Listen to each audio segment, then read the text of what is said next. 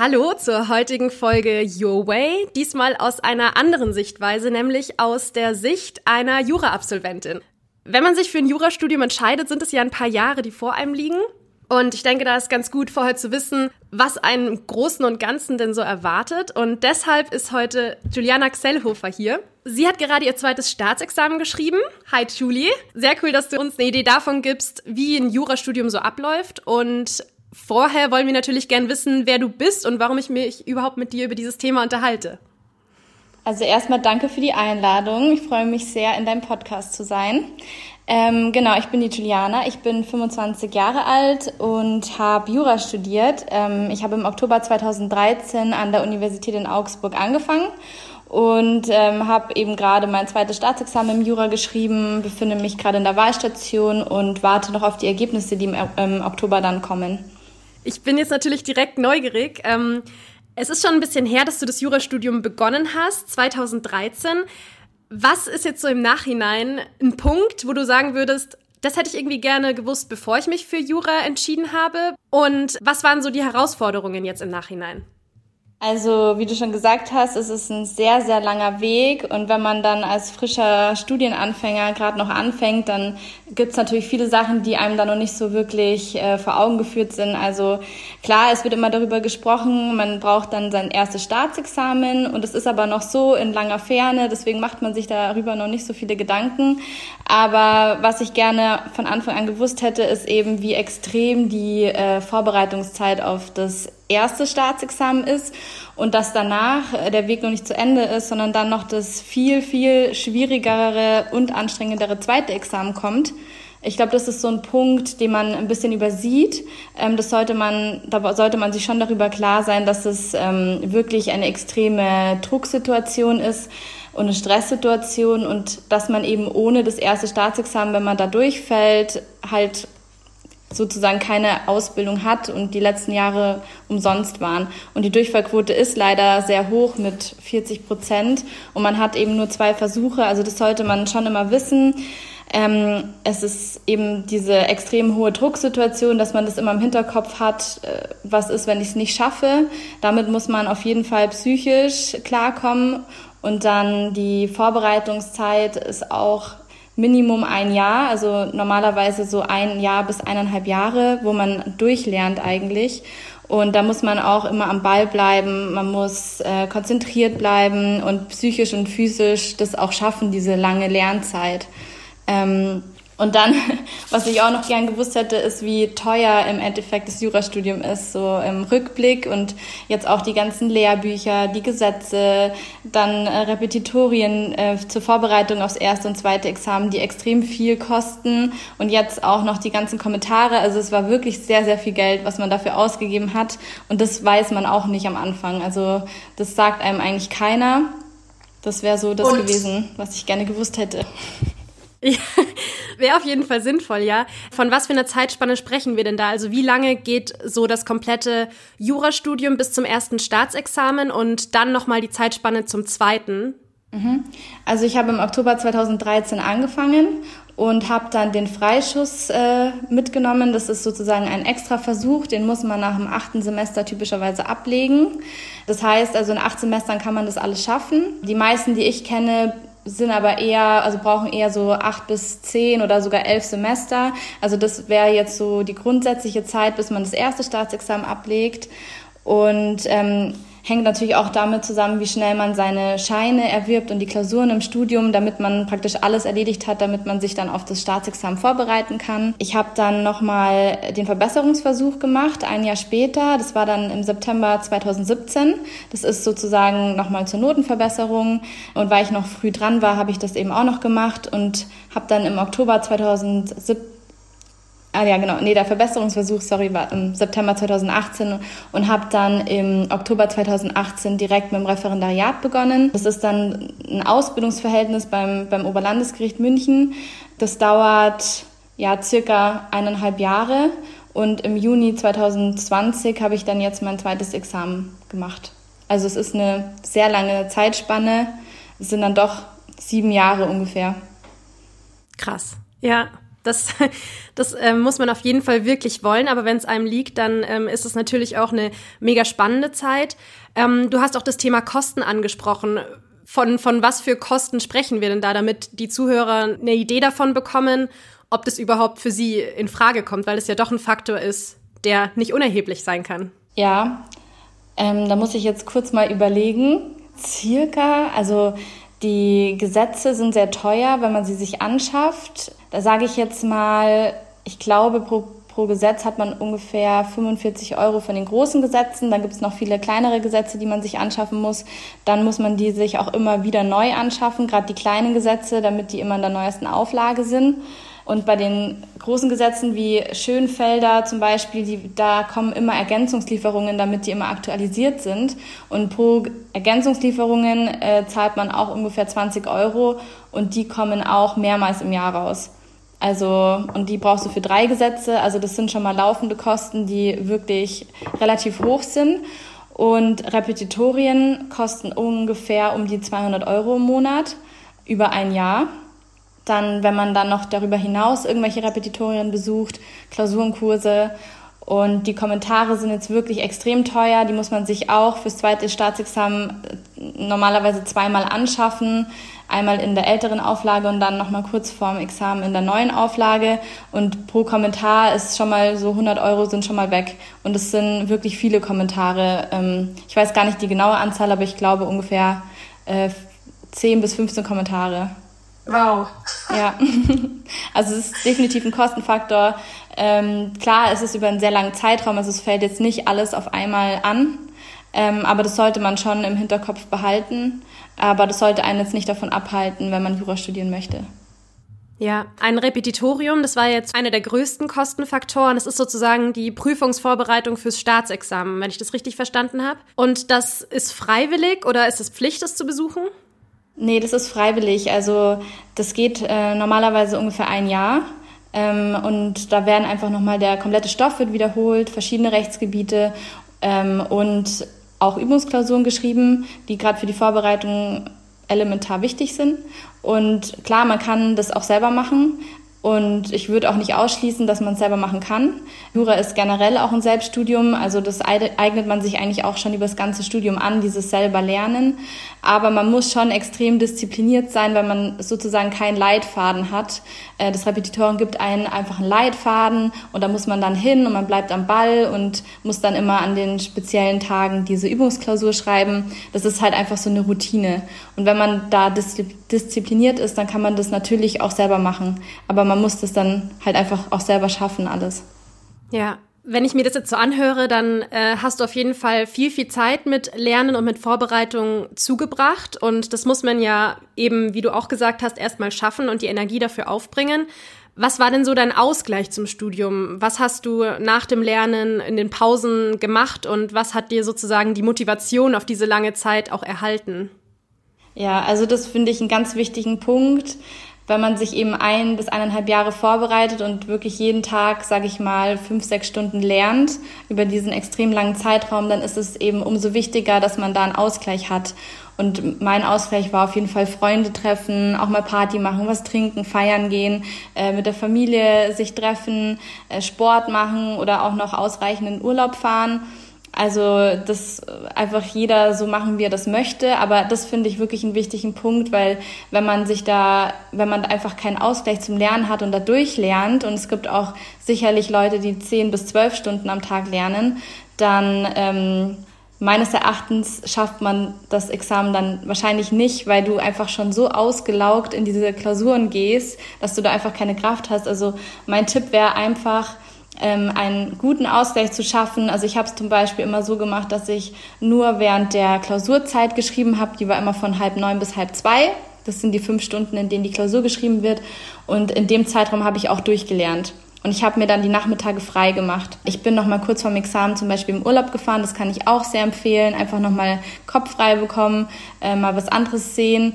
Und ich habe auch kurz vorm Examen so einen Monat davor ähm, Game of Thrones angefangen, die Serie, und habe, äh, glaube ich, einen Monat die Staffeln durchgeguckt. Ähm, war im Nachhinein wahrscheinlich eine gute Idee, einfach mal komplett was anderes zu machen. Also das kann ich auch empfehlen. Ähm, wie kann man denn sich so einen Ablauf vom Examen vorstellen? Also du hast jetzt gerade gesagt, wie du dich so im Großen darauf vorbereitet hast. Du hast das Repetitorium gemacht und du hast eben zu den Zeiten, zu denen die Examen stattfinden, auch selber Übungsklausuren geschrieben und gelernt. Wie lange dauert denn so ein erstes und ein zweites Staatsexamen? Also was kommt da auf einen zu? Genau, also das erste Examen ist jetzt im Rückblick ähm, das kleinere Übel. Ähm, das sind sechs Klausuren und a fünf Stunden. Ähm, bei mir war das dann Mittwoch, Donnerstag, Freitag, dann hatte man das Wochenende nochmal frei und dann nochmal Montag bis Mittwoch. Ähm, es ist aber, gerade weil das das erste Mal ist, dass man halt an so einem langen Zeitraum jeden Tag fünf Stunden Klausuren schreibt, trotzdem eine Extremsituation und man kann da auch nicht, also es ist auch ein Problem einfach mit der Hand. Es gibt sehr viele, die Probleme haben mit der Hand, weil man fünf Stunden halt durchschreibt und das in einem extremen Tempo. Da gibt es dann auch viele, die Sehentscheidenentzündungen haben etc. Und deswegen empfehle ich eben auch trotzdem viele Übungsklausuren davor schon zu schreiben, dass man einfach auch weiß, wie teile ich mir die Zeit am besten ein. Das ist extrem wichtig. Ähm, wie lange mache ich eine Gliederung? Wie lange schreibe ich? Und auch nochmal mit diesem Problem in den Klausuren, dass du mit unbekannten Sachverhalten einfach konfrontiert wirst. Das sind Probleme, von denen hast du noch nie was gehört im Normalfall und da musst du einfach mit dieser unbekannten Situation in der Klausur gut zurechtkommen. Und das lernt man am besten durch diese Übungsklausuren. Und im zweiten Staatsexamen sind es dann tatsächlich elf Klausuren, a fünf Stunden. Ähm, das ist nochmal eine ganz andere Hausnummer. Und ähm, genau, da gilt auch wieder das Gleiche, Übungsklausuren schreiben etc. Ja, und einfach versuchen, das gut durchzuhalten. Das heißt, du kannst quasi gar nicht mit dem Wissen, das du in der Klausur brauchst, an den Start gehen, sondern es geht darum, dass du lernst, wie du die Fälle bearbeitest und sozusagen den Ablauf lernst. Ja, genau. Also es geht eigentlich darum, dass du meistens in der Klausur mit Problemen konfrontiert wirst, die eben unbekannt sind und äh, die einfach sehen wollen, wie, wie, du strukturell daran gehst an den Fall, dass du den äh, gliederst, dass du dich nicht da, äh, irgendwie verrückt machst und denkst, oh Gott, das kann ich nicht, sondern dass du deinen kühlen Kopf einfach bewahrst, ähm, das gut strukturierst und einfach dein, sage ich mal, deine Grundstruktur, die du über das ganze Studium gelernt hast, da anwendest. Aber das irgendwie in den in der Vorbereitungszeit da spezielle Probleme zu lernen und Meinungsstreitigkeiten ist wahrscheinlich eher nicht die gute Vorbereitung, weil meistens eben nichts drankommt, was man schon weiß. Oder mhm. irgendwie ein Meinungsstreit, den man jetzt davor schon gelernt hat oder irgendein BGH-Urteil, wo man denkt, das kann ich. Das wird meist, also im Normalfall nicht passieren. Spannend, dass man quasi lernt und dann trotzdem nichts darüber weiß. Ähm, gut zu wissen. Wie ist es denn? Lohnt es sich, Jura zu studieren und dann nach dem ersten Staatsexamen aufzuhören? Was sind da so meine, meine Möglichkeiten nach dem ersten Examen? Was kann ich machen? Oder würdest du auf jeden Fall sagen, das zweite Examen schon noch probieren? Was sind da die Unterschiede? Also ich muss ehrlich sagen, ich habe mich noch gar nicht so richtig damit beschäftigt, was man machen kann, wenn man eben das zweite Examen nicht macht, weil es für mich gar nicht in Betracht kommt oder nicht in Betracht kam. Aber ähm, es ist eben so, mit dem zweiten Staatsexamen ist man erst Volljurist. Das heißt, erst mit dem zweiten Examen kann man äh, zum Beispiel Richter werden oder als, als Anwalt tätig werden, was ja viele machen wollen. Und ähm, nach dem ersten Staatsexamen ist man Diplomjurist. Und genau, es gibt dann die Möglichkeiten, in, im Unternehmen zu arbeiten zum Beispiel, aber du darfst auch nicht vor Gericht. Und es gibt natürlich andere Möglichkeiten, die du dann machen kannst, zum Beispiel ähm, Wirtschaftsjura noch zu studieren, das heißt noch BWL-Kenntnisse dazu lernen und dann als Wirtschaftsjurist ins Unternehmen zu gehen. Ähm, das ist auch sehr beliebt. Oder zum Beispiel noch ein MBA machen oder ein Master of Laws. Also das geht mit dem ersten Staatsexamen alles. Aber ich würde jetzt mal sagen, wenn man wirklich ähm, Jura studieren will und sich dafür entscheidet, dann hat man ja wahrscheinlich auch irgendwie die Intention, mal Volljurist zu werden. Und deswegen würde ich dann sagen, einfach mal, also dass man das dann schon bis zum zweiten Examen auch durchzieht. Aber wenn man natürlich dann irgendwie das zweite Examen nicht machen möchte oder vielleicht auch durchfallen sollte, im schlimmsten Fall, kann man natürlich ausreichend Jobs auch im ersten Staatsexamen finden. Und welche Perspektiven bieten sich dann durch das zweite Staatsexamen? Damit hast du dich aber dann wahrscheinlich eher beschäftigt, weil das ja jetzt so die Laufbahn ist, die du genommen hast. Was kann ich mit dem zweiten Staatsexamen alles machen? Also was sind meine Möglichkeiten als Volljurist oder Volljuristin? Ja, also als Volljurist sind die Möglichkeiten wirklich sehr, sehr vielfältig. Also das ist ja auch gerade ein Thema, was mich jetzt gerade aktuell beschäftigt, weil es jetzt Richtung Berufseinstieg langsam geht. Und ähm, es ist einem wahrscheinlich gar nicht klar, aber man kann wirklich sehr, sehr viel machen. Ähm, das geht über, man kann in die Justiz gehen, heißt Richteramt oder Staatsanwaltschaft, ähm, Richter auch in verschiedenen Berufsfeldern. Ich kann in die Verwaltung gehen, also das heißt in den höheren Dienst ähm, dort in der Regierung arbeiten, in den Ministerien, also die politische Laufbahn anstreben, in den Landratsämtern, also das ist auch eine Karrierelaufbahn. Und was viele auch nicht wissen, auch im höheren Dienst dann in die Polizei zu gehen. Ähm, sowohl in die obere Dienststelle bei der Polizei sozusagen, also obere zum Beispiel ähm, Polizeirat oder es gibt sogar die Möglichkeit, dann immer noch in Polizeivollzugsdienst zu gehen. Da braucht man natürlich dann eine Ausbildung.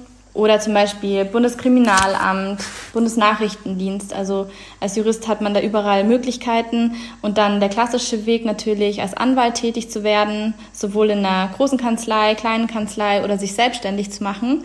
Und sonst auch ein sehr beliebtes, also ein sehr beliebter Job ist auch als Unternehmensjurist tätig zu werden. Das heißt, Anwalt in einem großen Unternehmen, ähm, wo du dann eben für das Unternehmen rechtlich ähm, tätig wirst oder vor Gericht gehst.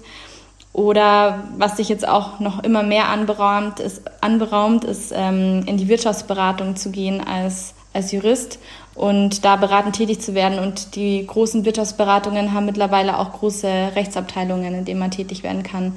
Und generell, wenn man sich auch jetzt für den Anwaltsberuf entscheidet, hat man natürlich super viele Rechtsgebiete, in denen man arbeiten kann. Also die sind wirklich vielfältig und abwechslungsreich. Ähm, also das Berufsfeld an sich ist wirklich extrem groß und die Möglichkeiten sind sehr, sehr hoch. Habe ich dann im Laufe des Studiums schon irgendwie die Möglichkeit, einen Schwerpunkt zu wählen? Oder wie findet man so die Laufbahn, die man selber einschlagen möchte? Wenn ich jetzt sage, erstmal mich auf einen Rechtsbereich, es gibt ja super viele Rechtsbereiche, wie ich durch dich gelernt habe, auf die man sich irgendwie spezialisieren kann. Und dann halt auch nochmal die tatsächliche berufliche Laufbahn. Wann fängt da die Spezialisierung an und was gibt's da für Möglichkeiten?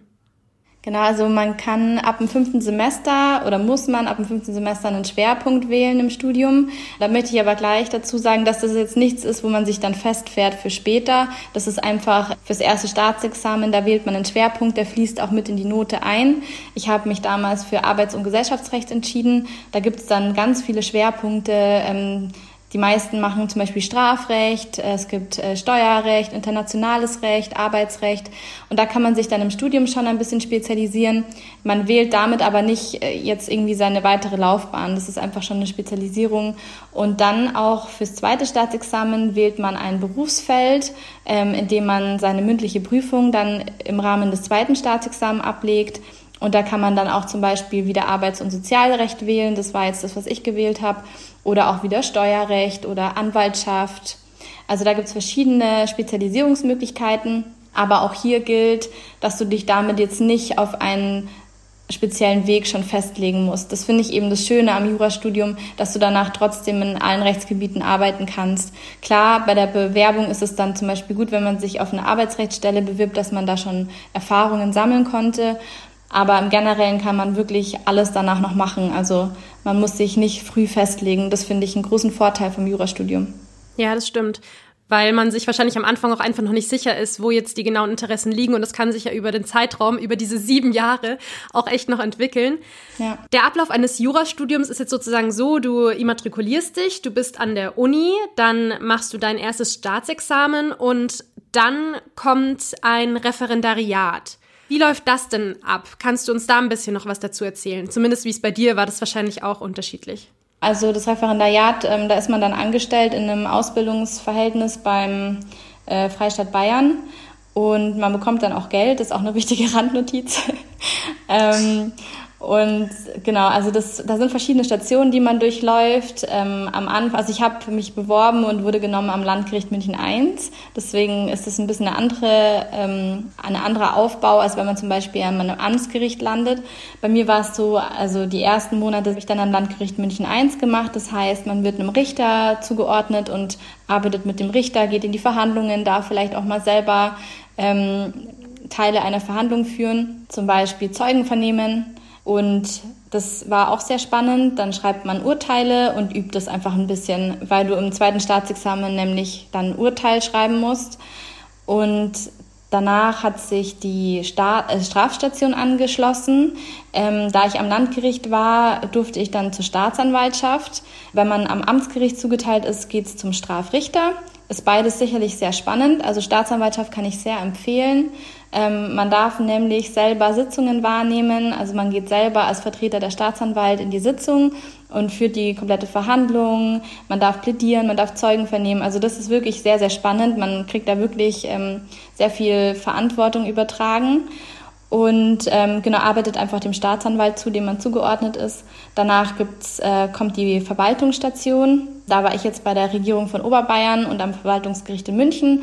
Da kriegt man auch einfach ein paar Einblicke. Da kann man auch zwischen verschiedenen ähm, Möglichkeiten auswählen am Anfang, wo man gerne hin möchte. Und nach der Verwaltungsstation kommt die Anwaltsstation.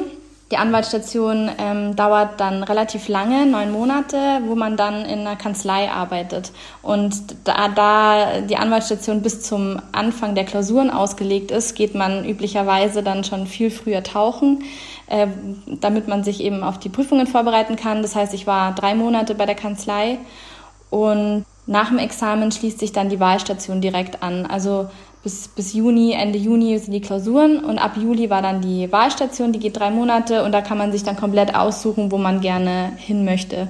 Ähm, genau. Richtig spannend, wie viel Verantwortung man sozusagen mit dem ersten Staatsexamen bekommt. Ich meine, man ist ja dann sozusagen auch schon juristisch geprüft, aber finde ich eine sehr coole Möglichkeit, in der Praxis zu lernen und glaube ich, dass das richtig viel äh, Spaß gemacht hat. Sehr, sehr cool.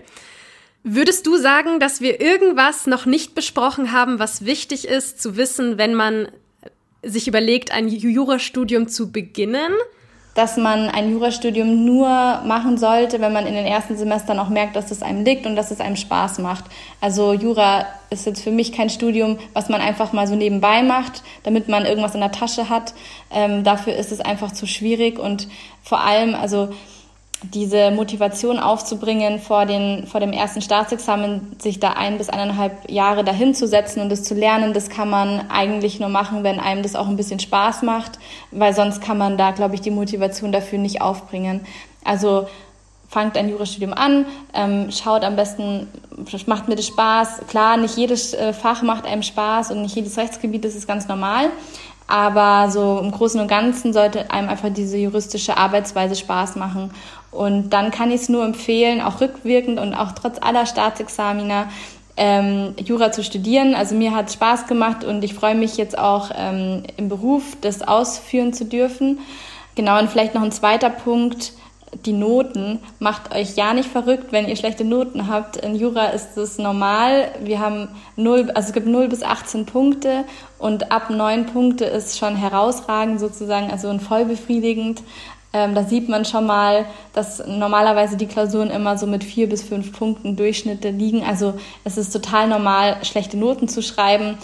Auch vom ersten Examen noch in den Übungsklausuren, noch ein paar Wochen vor, vor den Klausuren mal durchzufallen, das hatte ich auch, das ist ganz normal. Einfach nicht verrückt machen lassen, dranbleiben und äh, am Ende wird man dann belohnt, wenn man das Staatsexamen in den Händen hält. Das finde ich eine richtig motivierende Ansprache gerade, voll gut. Aber das ist, das ist wirklich gut zu wissen. Ich meine, wer rechnet denn damit, wenn man von ein Abitur geschrieben hat, wo es jetzt nicht selten ist, dass man über zehn Punkte bekommen hat, hoffentlich, und dann startet man ins Jurastudium und wird plötzlich richtig schlecht bewertet und ist natürlich erstmal demotiviert, wenn man das nicht weiß.